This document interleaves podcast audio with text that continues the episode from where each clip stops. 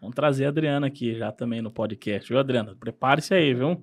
Uma hora conversar com você aqui.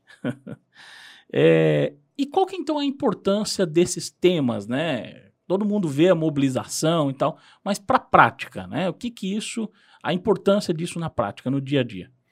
Olha, William, o que a gente sente é uma procura maior do uhum. serviço de saúde especificamente nesses meses. Entendi. Então, isso é bem sensível no, na questão da saúde da mulher. E a gente sempre fala também a questão de oportunidade. É, lembra é, quando a gente machucava, quando criança ia para o pronto-socorro, Tava lá com um corte no pé, antitetânica. Era oportunidade. Não, já que está aqui, vamos já fazer uma antitetânica, né? E a questão da oportunidade da mulher é, procurou o serviço médico? Uhum. Não vamos olhar só para a mama nesse mês. A gente olha para a mulher como um todo. Uhum. Né? Então, a oportunidade de cuidar daquela pessoa que procura o serviço de saúde. Hoje, na vida tribulada que a gente tem, né? Muitas vezes a gente perde essa oportunidade de dar tempo para a nossa saúde. Eu não falo só procurar o médico, uhum. mas aquilo de fazer uma atividade física, aquilo de preparar um alimento com mais qualidade, com mais um alimento mais saudável uhum. e dispensar aquela comida industrializada, tudo isso eu acho que é questão de tempo. A gente tem que ter mais tempo para a gente. O desafio sempre é o homem, né? Como a gente colocou aqui, então a gente sempre espera que em novembro a gente consiga uma ida aos serviços médicos maior e conscientizar, é claro, para esses hábitos de vida que são tão impactantes aí na saúde pública, né, na saúde como um todo. E lembrando que tudo isso reflete justamente na ponta, né? É, todos nós, a maioria das pessoas ficam doentes, é imposto nosso que também vai refletir Exato. e tem o custo de tudo isso. O gasto né? com o saúde. Gasto com saúde acaba se tornando maior. Então, por que não se prevenir? Para que não se cuidar? Né? Sobra mais dinheiro para outras coisas. Para outras coisas. Ou para melhoria da qualidade em si, né? Exatamente, exatamente isso. E o, especificamente do outubro rosa, né? Então, o que, que é o câncer de mama, Riba? Olha, William, eu gosto de definir o câncer de mama assim: é um problema de saúde pública. É um problemaço de saúde uhum. pública. Isso porque é o câncer que mais atinge as mulheres. Então, estatisticamente, é o principal na região sul, na região sudeste, na região norte e nordeste, todas as regiões do país. E o nosso país é grande, continental, uhum. tem todas as suas diferenças, mas o câncer de mama é o principal em todas as regiões. Região mais rica, região mais pobre. E o câncer de mama, é, ele tem um índice de mortalidade ainda grande. Né? No nosso país, ele começou a estabilizar em algumas regiões, começou a cair, né? Isso devido à melhoria da qualidade do serviço, das redes de saúde, isso sem dúvida aconteceu. É, com a pandemia, infelizmente, nós tivemos uma elevação, uma reportagem recente aqui na nossa regional de saúde teve um acréscimo na mortalidade por câncer de mama, é, porque aquela terceira onda, nós viemos aqui, conversamos sobre isso, dos efeitos uhum, do Covid, sim. e a terceira onda é aquela cronificação né, a, do, do, das doenças já existentes. Então, muitas, o que pode ter acontecido, ou melhor, acho que aconteceu isso, aquele câncer que era inicial ou bem pequeno, a mulher deixou de procurar Sim. atenção à saúde. Os postos de saúde fecharam. Os hospitais estavam lotados de Covid. Só Covid. Só Covid. Na realidade, Até... na realidade, o assunto de saúde, da mente, o dia a dia, só foi Covid. Todas as outras Todo doenças mundo esqueceu desapareceram. De desapareceram. É. E aí, agora o que a gente está vendo, quando a, a, mulher procura o serviço de saúde, a doença está no estágio mais avançado. Isso já tem impactado uhum. no índice de mortalidade. Então, e outra coisa, William, muito interessante, é, o índice ele aumenta conforme a idade. Então, é claro, no câncer de mama é assim. A mulher, conforme vai avançando a sua idade, a incidência é maior. Sim. Mas a gente tem muitas mulheres jovens com câncer de mama. Tem alguma idade, alguma coisa assim específica? Média ou não? Tem dados para a gente ajudar nessa discussão. Porque a linha, ela é sempre ascendente. Né? Uhum. Então, uma mulher de 20 anos pode ter câncer de mama? Muito difícil. De Sim. 30 anos, a linha começa a subir. 40, 50, 60. E conforme ela vai envelhecendo, a incidência vai aumentando. Mas um trabalho recente da, do Hospital a C. Camargo, que é um grande centro de tratamento no Brasil, né? Uhum. E está lá em São Paulo. É, ele mostrou que de, é, de 10, cada 10 casos quatro tinham menos que 50 anos. A Meu nossa Deus. estatística no serviço aqui em Apucarana, a gente sempre tem que colocar as diferenças regionais Uhum. e ver a nossa realidade. Nós chegamos ao número de 29% de todos os casos diagnosticados eram de mulheres abaixo dos 50 anos. E se a gente for ver, William, a mulher de 50 anos é a mulher que está no auge da sua produção na sociedade. Uhum. É aquela mulher que está com o filho adolescente, Uhum. né? A mulher que está chefiando uma empresa, está num cargo de alta chefia, no cargo de direção. É a mulher que está É o se especializando sustentáculo da família, na realidade, principalmente até na questão econômica hoje. econômica, faz parte da renda familiar. Uhum. Então tem a questão social da importância da mulher na sociedade, que nós acabamos de dizer, tem a questão econômica que você frisou bem, Sim. e essa mulher é privada disso tudo devido a uma doença. Meu Deus. Então, a, a importância do câncer de mama, de discutir câncer de mama, de falar sobre isso, de trazer a conscientização sobre isso, é porque tem impacto econômico, tem impacto social e tem impacto emocional, porque nós estamos Misericórdia. falando, nós estamos falando de mulheres muito jovens. Ah, só a palavra, da palavra câncer, né? E a câncer de mama, acho que mexe demais, né? Principalmente na mama. É uma questão de estima, principalmente para a mulher. né? Questão de estima e questão de estigma. Uhum. Câncer, há pouco tempo, naquele mesma época que você via a mulher de 40 anos ser Aham. chamada de idosa, Uhum. quando você falava câncer, era um diagnóstico fechado, era uma Uhum. sentença de morte. E hoje não é mais assim.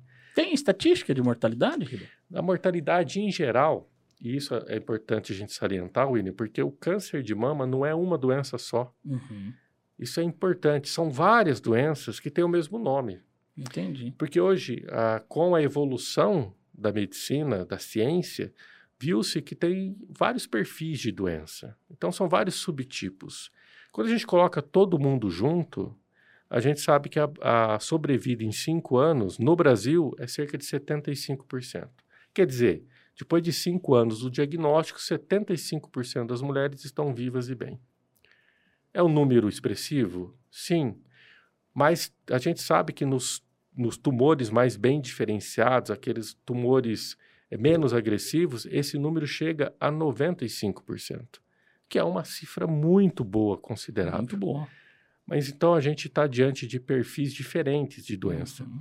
E agora, quando a, a mulher tem mais idade, geralmente ela é cometida por tumores menos agressivos. Não é uma Uhum. regra geral, mas a gente pode falar sobre isso. As mulheres mais jovens geralmente têm doenças com perfil mais agressivo. Você tá Então- brincando? É, aí também reside um grande problema. Caraca, não sabia disso. Então, quanto mais jovem, o câncer de mama tem, tem um- Geralmente um perfil mais agressivo. Olha só, que coisa. É, principalmente as novinhas aí, se cuidem. Todas se cuidem, na Todas, realidade, é, né? Exato. Mas é, é um indicador importante, né?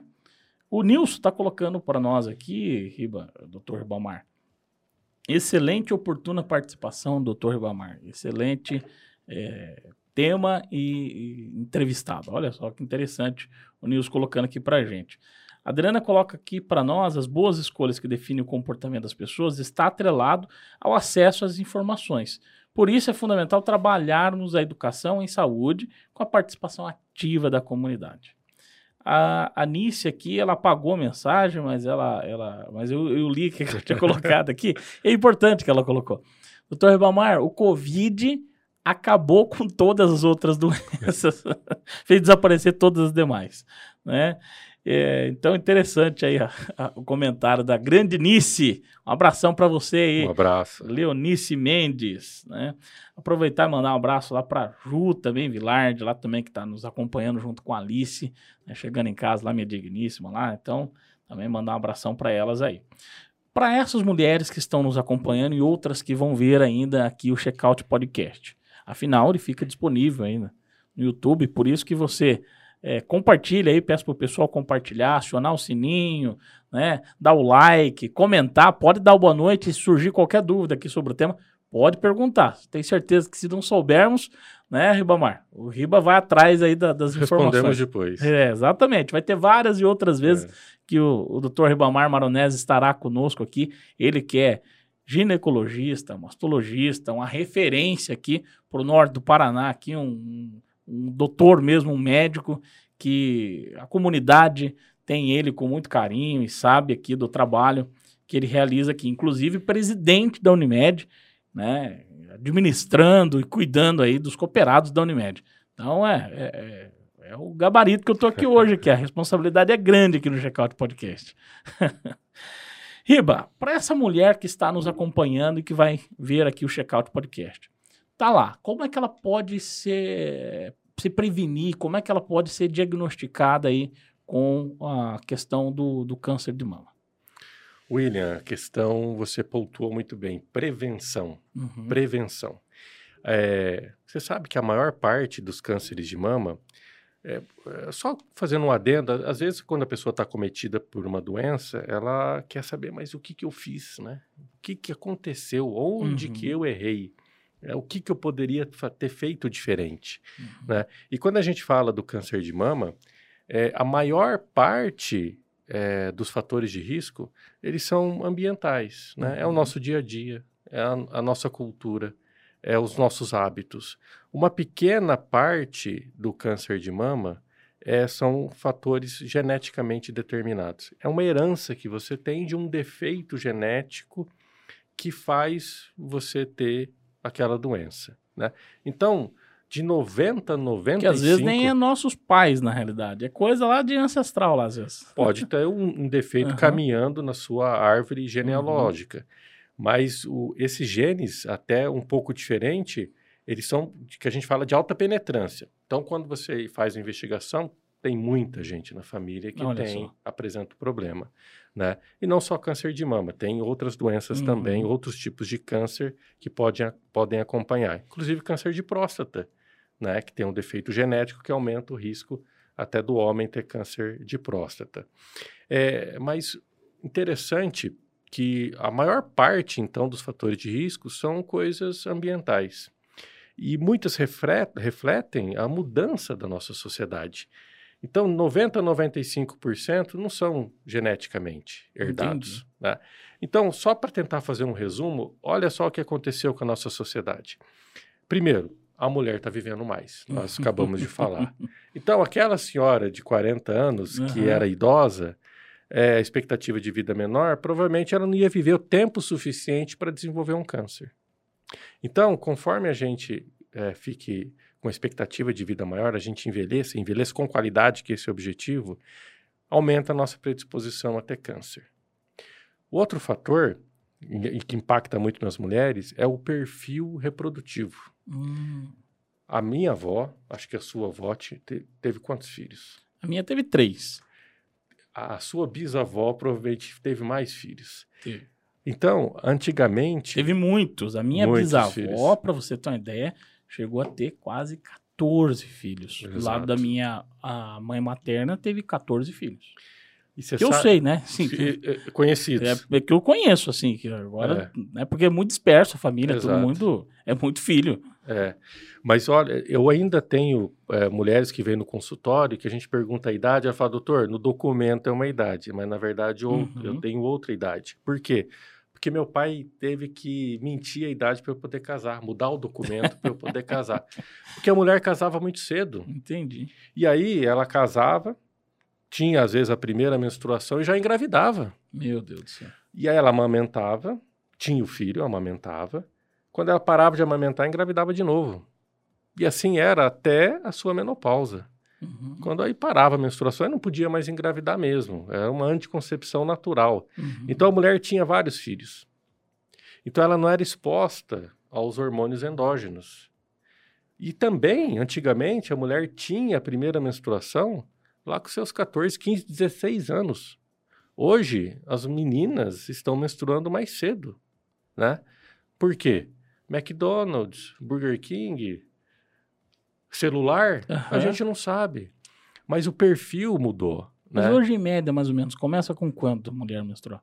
Não, hoje a gente tem meninas com menstruação aos 9, 10, 11 Meu anos. Deus, muito cedo. Tanto é que esse diagnóstico de puberdade precoce cada vez tem aumentado mais e vem as famílias tentando retardar Uhum. essa primeira menstruação para não ter o impacto lá de uma menina com baixa estatura no Uhum. futuro, né? Então, o- esse perfil reprodutivo mudou. Antes, aquela mulher que tinha vários filhos, isso é fator protetor. Uhum. Ah, Hoje não. Hoje a mulher, ela primeiro quer estudar, depois ela vai fazer a pós-graduação, depois ela vai fazer o mestrado, doutorado, não sei. Depois ela vai fazer uma viagem para o exterior, ficar seis meses para se aperfeiçoar. Uhum. Depois ela vai voltar para o país, ela vai ascender na sua carreira. Ela vai querer chegar no topo. E ela Uhum. chega. E depois que, Que ela vai pensar em pensar em, ter filho. Aí ela já está com seus 40 anos. E quando ela pensa em ter filho, ela pensa em ter um filho. Se ela quiser o segundo, é insanidade. Uhum. Se ela tentar o terceiro, é camisa de força. Hoje a sociedade está assim, é uma mudança. Uhum. E principalmente na região sul-sudeste, que são as regiões mais desenvolvidas, e é por isso que nessas regiões o índice de câncer de mama é maior Uhum. do que na região norte e nordeste, onde ainda existe aquele perfil social da Sim. mulher de antigamente. Uhum. Isso daí é negativo? Não, isso aí trouxe avanço. A nossa sociedade é melhor devido à participação maior da mulher. Uhum. Não tenha dúvida. Nós reconhecemos isso. Isso é uma consequência. Uhum. E aí vem tudo também de viver numa região desenvolvida. Hoje, nós. Você acha que a gente trabalha mais hoje do que antigamente? Até no livro Homo Sapiens, do Yuval, ele fala isso. Hoje, o homem trabalha mais e é mais infeliz do que antigamente. É uma reflexão que a gente tem que fazer. O que, que nós estamos fazendo com a nossa sociedade nesse aspecto? Com a nossa vida em si, É, né? exato. É, porque Exato, É é um uma cuidado com a reflexão. vida. né? Né? Tá uma loucura. Né? A nossa mente parece que nunca para. O estresse danado. Uhum. Né? Você vindo para cá falou, pô, fiquei preso no trânsito. Aham. É difícil você trafegar. Nós estamos mais sedentários. Uhum. A nossa alimentação mudou muito. Uhum. Hoje, a alimentação é, industrializada é muito de fácil acesso Uhum. E é muito barato. Uhum. Você tomava é, refrigerante quando criança? Eu tomava. Uhum. Tubaína aos domingos e dividia uma garrafa em todo mundo. Uhum. Hoje, a- o refrigerante É está do- presente diário. em três refeições. Uhum. E de madrugada, quando a pessoa acorda, ela já aproveita e toma refrigerante. Fazer a também. famosa boquinha. É. Então, esse perfil mudou. E isso acarreta, isso tem seu preço. Uhum. Né? Então, é a justificativa para o que está acontecendo, a gente vê na nossa sociedade moderna. Né? É o preço Entendi. da modernidade. E como é que a mulher pode se prevenir mais cedo, né? Perceber essa doença mais cedo? Quando fala de prevenção, é, eu sempre começo assim: é, hábitos de vida saudáveis. Uhum. Pronto. Fazer uma atividade física, é, fazer atividades anti-estresse, Uhum. ter o seu tempo para convívio social, o seu tempo para conviver com os amigos e familiares, tudo isso é muito importante. Uhum. E atentar principalmente na alimentação. Como a gente falou, hoje, é, devido à questão de pouco tempo e a facilidade do acesso, a gente está investindo mais em alimentos não saudáveis. Uhum. Né? Eu não vou saber falar quem falou isso, mas vou parafrasear sem falar o Uhum. autor. Mas é interessante que ele falou: ao invés de rasgar um saquinho, descasque um legume. Então, a... mas isso requer tempo, Sim. requer disciplina. Então, a, a mudança do hábito alimentar tem impactado também negativamente no, no- na incidência de doenças, né? não só do Uhum. câncer. Então, se a gente falar prevenção, hábito de vida saudável, pronto. Quando a gente fala diagnóstico precoce, aí muda. Uhum. Porque quando a gente fala de mamografia, a gente, eu gostaria de falar que a mamografia ela pode fazer prevenção secundária. Uhum. A prevenção primária é o que você faz para não ter a doença. A prevenção secundária é o que você faz para ter uma doença menos agressiva. Entendi. Então, a mamografia ela vai atuar na prevenção secundária. Esse cuidado médico, esse, é, essa busca pela atenção à saúde, essa busca pelos exames, isso faz atua na prevenção secundária. O que, que eu posso fazer para ter uma doença menos agressiva, mais no início e que pode não impactar tão negativamente na minha vida. Então, você comentou até da mamografia. O que, que é a mamografia como é que é esse exame? Tem muita fake news ainda por aí, até É. uma vez você trouxe aqui para nós. Sim. Mas o que, que é mo- mamografia para aquela que está em casa e às vezes tem ainda um, um temor em fazer esse exame, né? É. Tá aí o, o- a responsabilidade social do Checkout Uhum. Podcast, que a gente já trouxe a, a informação que a mamografia ela não aumenta a incidência de câncer de mama e a mamografia não causa câncer de tireoide. Uhum. tá? Então, isso tudo são mitos. Mas a, a coitada da mamografia ela ainda sofre muito preconceito. É claro que eu sei e a gente respeita que a mamografia é um exame muito desconfortável, porque ela faz a compressão da mama, é necessário uma compressão lá média do aparelho para você poder ter uma mamografia com mais sensibilidade, o exame mais útil para você. É, a, a mulher fica exposta, sofre um pouco lá de dor, tudo, mas a gente tem que falar sobre a utilidade da mamografia. E a gente sabe que ainda até hoje de manhã a ciência não tinha mudado com relação a isso. Qual que é o principal impacto de fazer mamografia? Reduzir a mortalidade por câncer de mama. Sim. Quer dizer, se você dividir a mulher em dois grupos, que- as que fazem mamografia, as que não fazem, as que fazem têm uma chance menor de morrer por câncer de mama do que as que não fazem. E isso é testado, comprovado, estudado, sem dúvida, com alto nível de evidência com relação à mamografia. Nenhum outro exame tem tanto poder quanto a mamografia nesse quesito. Olha só. Então, tem que fazer o exame, gente. Se for necessário, indicado pelo médico. Não é também da conta, da cabeça, do psicólogo, eh, do, do psicológico da pessoa, né? Ah, vou lá, vou ficar, cada três meses, seis meses, ficar fazendo mamografia. Não é assim, né, Ribamar? Não, não, exatamente. A- Até é importante você ter comentado sobre isso, porque cada mulher é um indivíduo Uhum, é, único. uhum. E a medicina, ela está caminhando para esse campo, que é medicina individualizada. A gente tem que ver a necessidade daquela paciente. É difícil você falar uma receita de bolo que vai servir para todo mundo, né? Então, tem mulheres que precisam de uma frequência maior da Uhum. mamografia ou começar mais cedo Uhum. que são as mulheres de alto risco. É, mas as mulheres de baixo risco, porque não existe mulher sem risco, Uhum. infelizmente, mas as mulheres de baixo risco, elas devem começar a fazer o exame a partir dos 40 anos. Uhum. Lembra do dado que a gente falou do AC Camargo e até um dado nosso Sim. aqui? Tem, tem muita mulher dos 40 aos 50 que estão desenvolvendo a doença. Então, é, é necessário que a gente seguir essa recomendação, que ela é um pouco diferente até da recomendação do Ministério da Saúde, que certamente vai Sim. mudar. Só não Uhum. mudou ainda pelo atropelo da pandemia, que Sim. ocupou tempo, mas a mamografia eh, ela deve ser começada a fazer a partir dos 40 anos. Uhum. Claro, com indicação médica, Uhum. ah, com um exame físico associado também, Uhum. né? E, e com uma leitura desses fatores de risco, que é muito importante. Porque, William, eu vejo que não, não adianta você ir lá e fazer a mamografia, só que você continuar com hábitos Os de vida errados. Não está adiantando muito. né? Uhum. Eu acho que tem que ser integral toda essa atenção. Você tem toda a razão. E quanto à questão do, do autoexame, né? Que sempre é falado e tal. Isso ajuda a prevenir a doença? É realmente algo que, que tem importância? Está em uso ainda o autoexame? É indicado? Como é que é isso? Olha, O autoexame, ele caiu.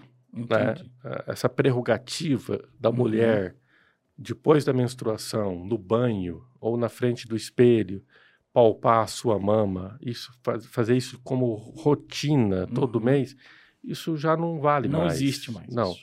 E por que que não existe? Isso foi de trabalhos europeus e americanos que mostraram que a mulher que faz autoexame, ela não tem nenhum benefício a mais do que aquela mulher que não faz nada. Entendi. Então, não tem por que a gente recomendar que se faça isso. Hoje, a, E às vezes encontra ali qualquer carocinho, alguma coisa assim, já acha que, meu Deus, já tô com câncer de mama já. Exato, E já vai, o psicológico já começa a alterar e fica uma loucura aí. exatamente. Essa Né? ansiedade também Uhum. é prejudicial. E hoje o que a gente recomenda é o autoconhecimento mamário. Uhum. Né?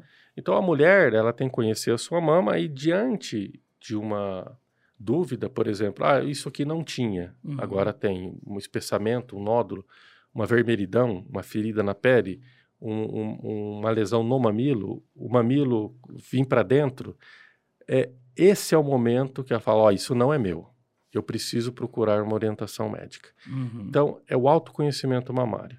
O que a gente também comenta é que para se conhecer, você tem que se tocar. Então, é um- uma nova roupagem do autoexame, Sim. talvez. E também tem a questão do autoexame, e ainda na, na campanha do Outubro Rosa, muita gente fala do autoexame, é, mas tem o caráter educativo, que é muito importante, porque, como a gente falou no início, no Outubro Rosa, as ações de educação são muito importantes. E o autoexame tem eh, esse apelo de educação. Sim. Então, acho que tudo que vem para somar esforços para a gente enfrentar essa problemática é sempre bem-vindo, né? Ah, sem dúvida, sem dúvida. E quais os principais tratamentos que existem hoje, então, aí para o câncer de mama? William, tem muito tratamento. Né? É, felizmente, a medicina evoluiu bastante na questão de descoberta de novos medicamentos, Uhum.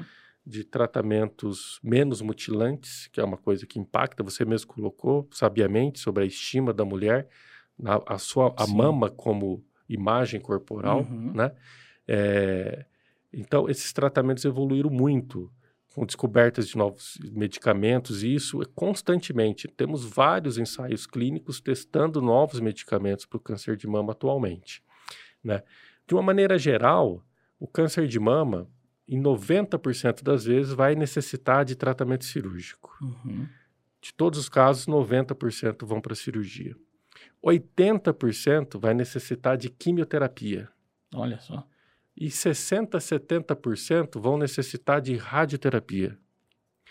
E pouco mais da metade vão necessitar de hormonioterapia, que é um remédio que você toma é, como se você estivesse tomando um remédio para pressão ou, ou diabetes. Eu ia perguntar até isso, porque a, da da questão da hormono, hormonoterapia, né? Porque a Adriana, né, a Palu colocou para nós aqui, se você poderia comentar sobre isso, né? Essa questão do hormonoterapia, sedentarismo, hábitos nocivos como álcool e fumo também.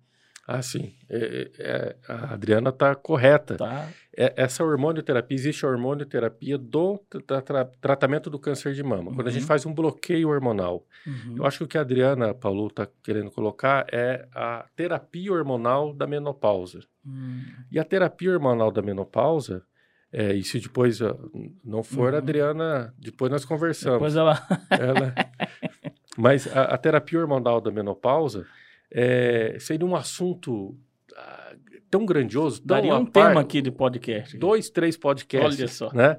Mas a, a- o, o tratamento hormonal da menopausa ele já foi a solução para todos os problemas. Né? Tudo que a mulher sentia não é menopausa. Uhum. E a gente viu que não era isso. Hoje tem as indicações precisas, os benefícios precisos do tratamento hormonal da menopausa.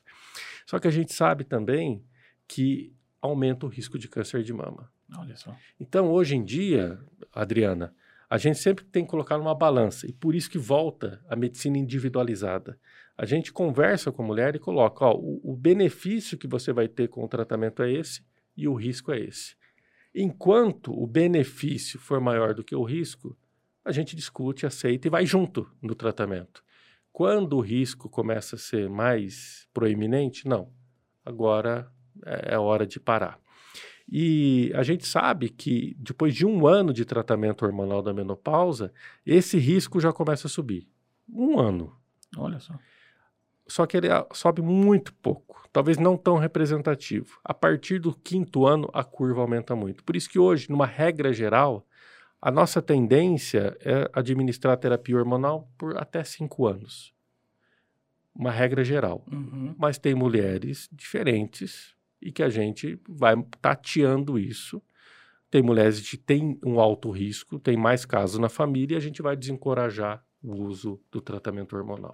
Olha só. Bom, importantes informações aí para a mulherada. Né? Sempre fica atentas aí. Eu acho que isso é o grande recado e principalmente eu acho que essa motivação do Outubro Rosa, né? Que traz para a mulher e principalmente essa conscientização que você muito bem traz, né? E é referência aí na área de toda a região norte do Paraná. Aí andou bastante esse mês de outubro, né, Riba? Foi para várias cidades aí, né?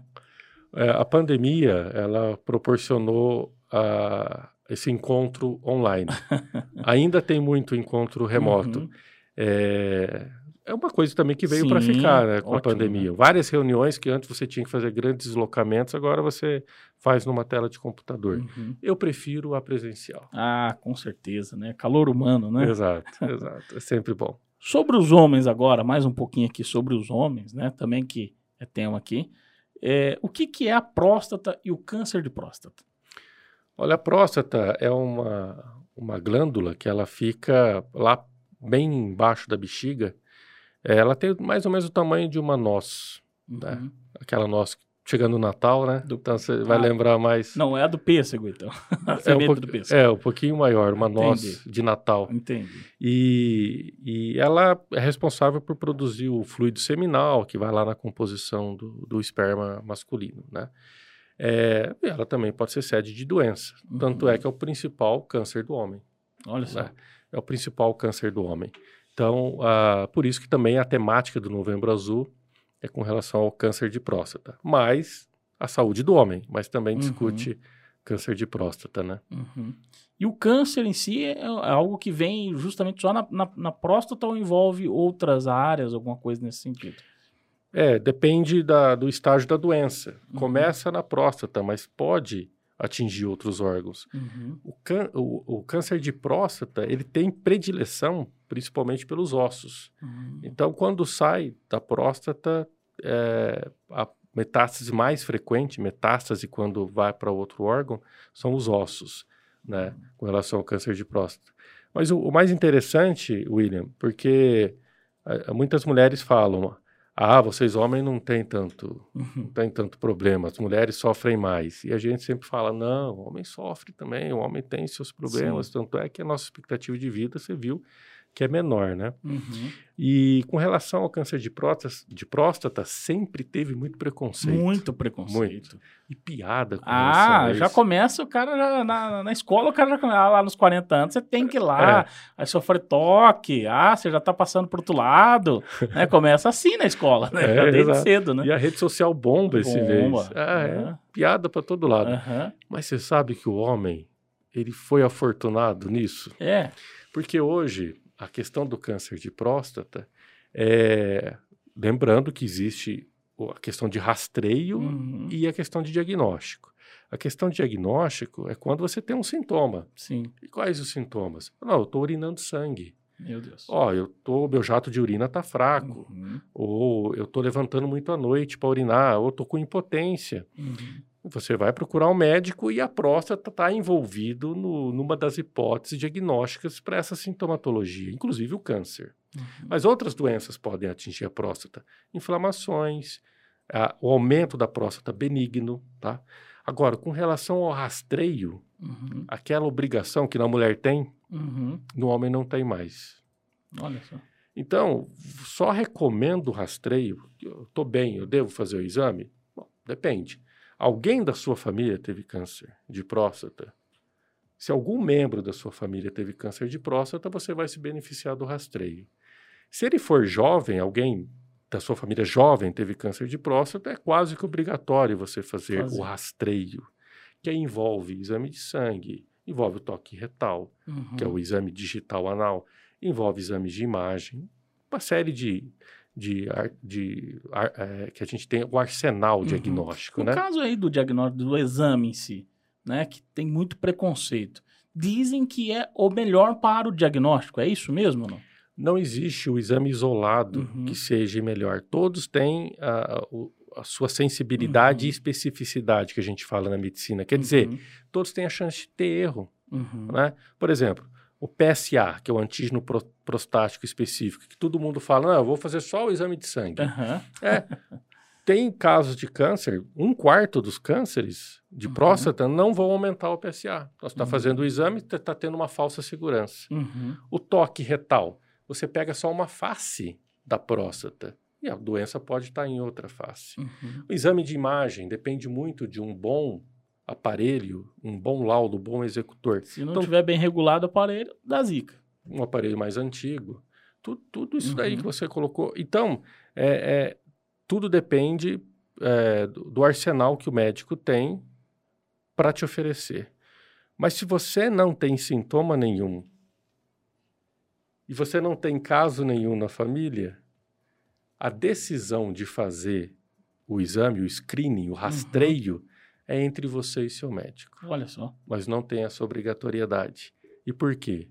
Porque muitas vezes você vai estar tá tendo o overdiagnosis, consequentemente um overtreatment. Quer dizer, excesso de diagnóstico e excesso de tratamento. Isso pode ter impacto, como você mesmo pontuou agora uhum. há pouco, a ansiedade, que às vezes você ah. faz um exame e vai chegando próximo dos 40 anos, o pessoal fala: Meu Deus do céu, tem que fazer o exame, pelo amor de Deus. É, até esse é o senso comum, né? e vai virando piada, né? Então pode ficar tranquilo, os homens, que não tem, para uma, uma parte Sim, dos homens, não tem essa obrigatoriedade é. mais. Mas olha só, a gente está falando isso, é nosso dever, mas, Sim. pô, os homens têm que dar o exemplo aí também, começar a se cuidar mais. É, com todos é. aqueles cuidados que você disse. Tem que ser que nem eu e você, né, William? é, eu acho que eu nem muito, viu? Nós, nós somos um, espécimes, exemplares. Olha, eu acho que você está muito bem mais, como é que eu falo? Se cuidando mais. E ultimamente eu preciso me cuidar mais. Eu reconheço a pandemia que é, acho que abalou minha, minha estrutura corporal, fazendo engordar bastante, viu, Riba? É brincadeira, viu? Eu acho que a mulher também em casa, que cozinha muito bem, ah, né? tem isso. Tem isso também, tem. né? Que, que contribui, corrobora. né? exatamente. Mas é interessantíssimas essas questões aí, né? Pra, justamente para inibir o preconceito, né? Porque senão é, vai ficando com, com, com, essas questões na cabeça e o homem é, não vai conseguindo evoluir. Principais tratamentos, então, para quem foi diagnosticado com o câncer de próstata ou outros cuidados aí mesmo, né? É, é, é a gente colocando igual o câncer uhum. de mama, né? Então, tem os tratamentos cirúrgicos, tem os tratamentos quimioterápicos, radioterápicos, tem os tratamentos hormonais, uhum. que os tratamentos hormonais, principalmente no bloqueio do hormônio masculino. Na, no câncer de mama é o bloqueio do hormônio feminino, para alguns casos, e no câncer de próstata, uhum. do bloqueio do hormônio masculino. Feminino para a mulher, masculino para o homem.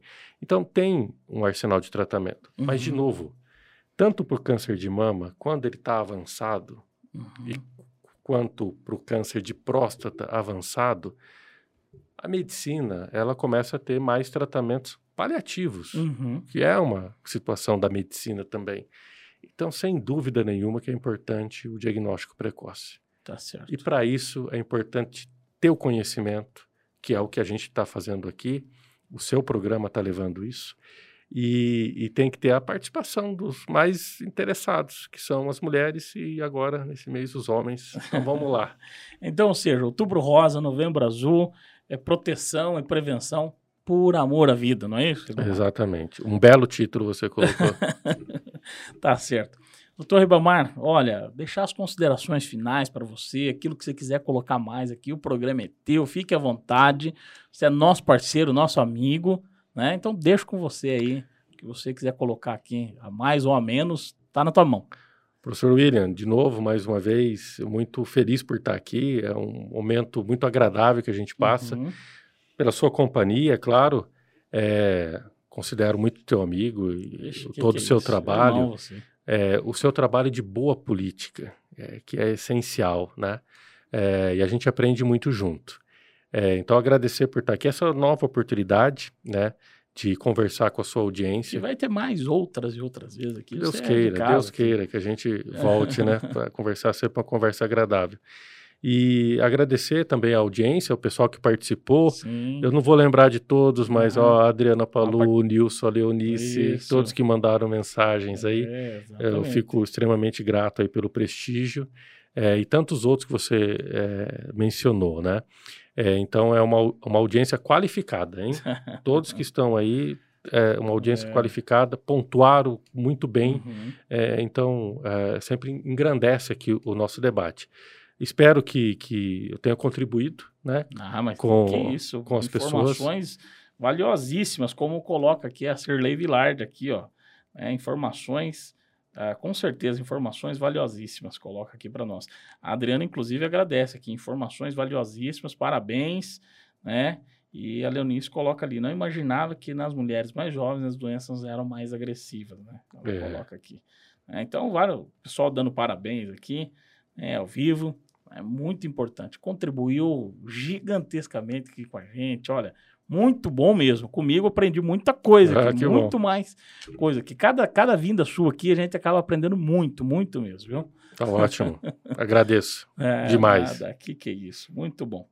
Bom, é isso então, Riba. Isso aí. Que conversa maravilhosa com você.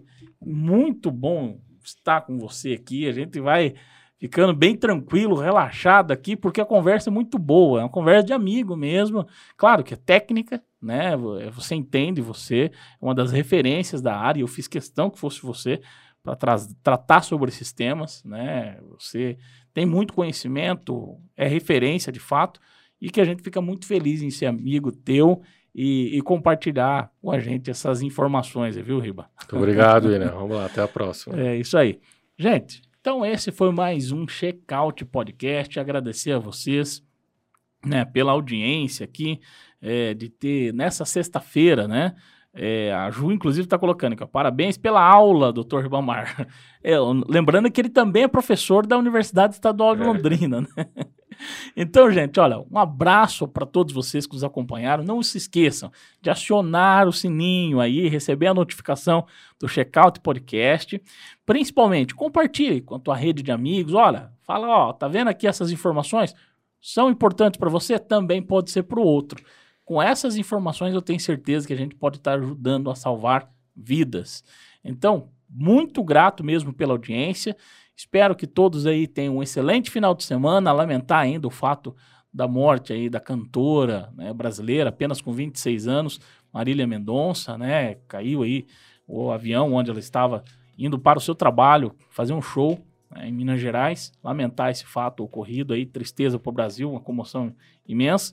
Mas desejar a toda a sua família, a família aqui do Checkout Podcast, que todos tenham um excelente final de semana e até a próxima sexta-feira, se Deus quiser. Riba, mais uma vez, muito obrigado. Valeu mesmo. Valeu, um abraço. Gente, até mais. Isso aí.